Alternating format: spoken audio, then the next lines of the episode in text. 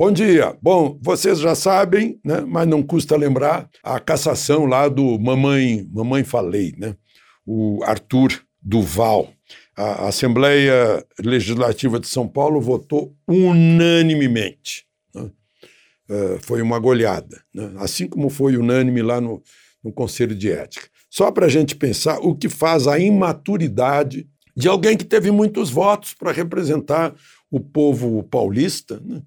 Mas a, a imaturidade aparece em determinados momentos. Né? O exibicionismo de alguém que tem problemas internos e que precisava contar para os outros, né? as, a, as basófias, né?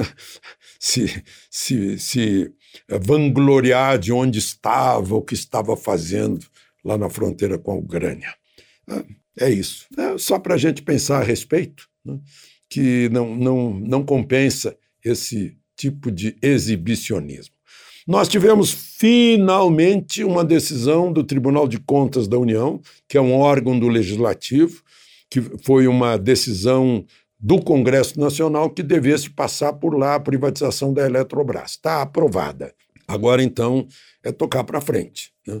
A empresa está tá sendo preparada para desestatizar. Ao mesmo tempo que o ministro eh, das Minas e Energia, o novo ministro eh, Adolfo Saxida, está sendo chamado ao Congresso para explicar quais são os planos da privatização ou da, vamos chamar de desestatização da Petrobras, que é a venda das ações da União, né?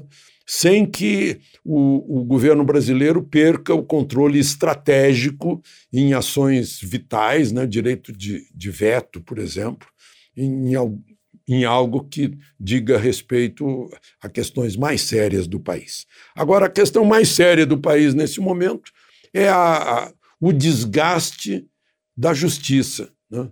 É, o topo da justiça está tá se desgastando há bastante tempo. Né?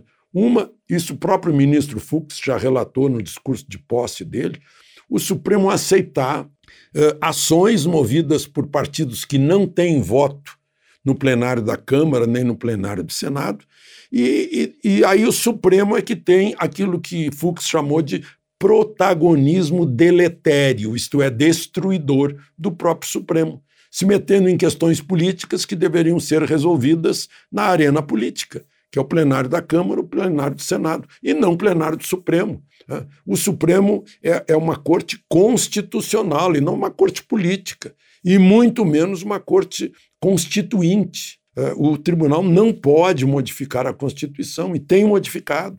Modificou durante a pandemia, né, revogando, aliás, pior do que revogando, entregando a, a, a, a, ao arbítrio de prefeitos e governadores eh, direitos e garantias individuais que são cláusula pétrea do artigo 5 da Constituição.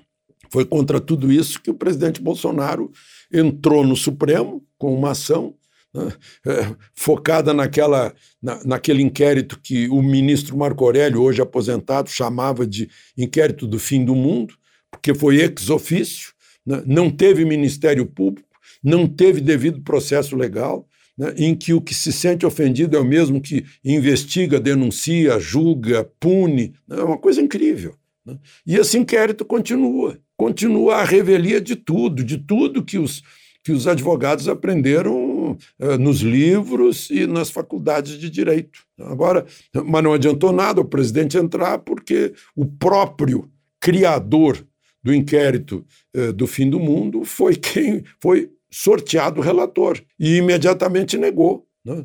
dizendo que não havia razão para isso e que, que é um absurdo uh, inverter a situação, um juiz verá réu. Só que nós temos um litígio claro entre um dos candidatos da eleição e o juiz que vai presidir a eleição. Como é que se resolve isso? À luz do direito, à luz do Código de Processo Penal, do, do Código de, de Magistratura, né? da lei orgânica da magistratura. Essa é uma questão que o país precisa decidir.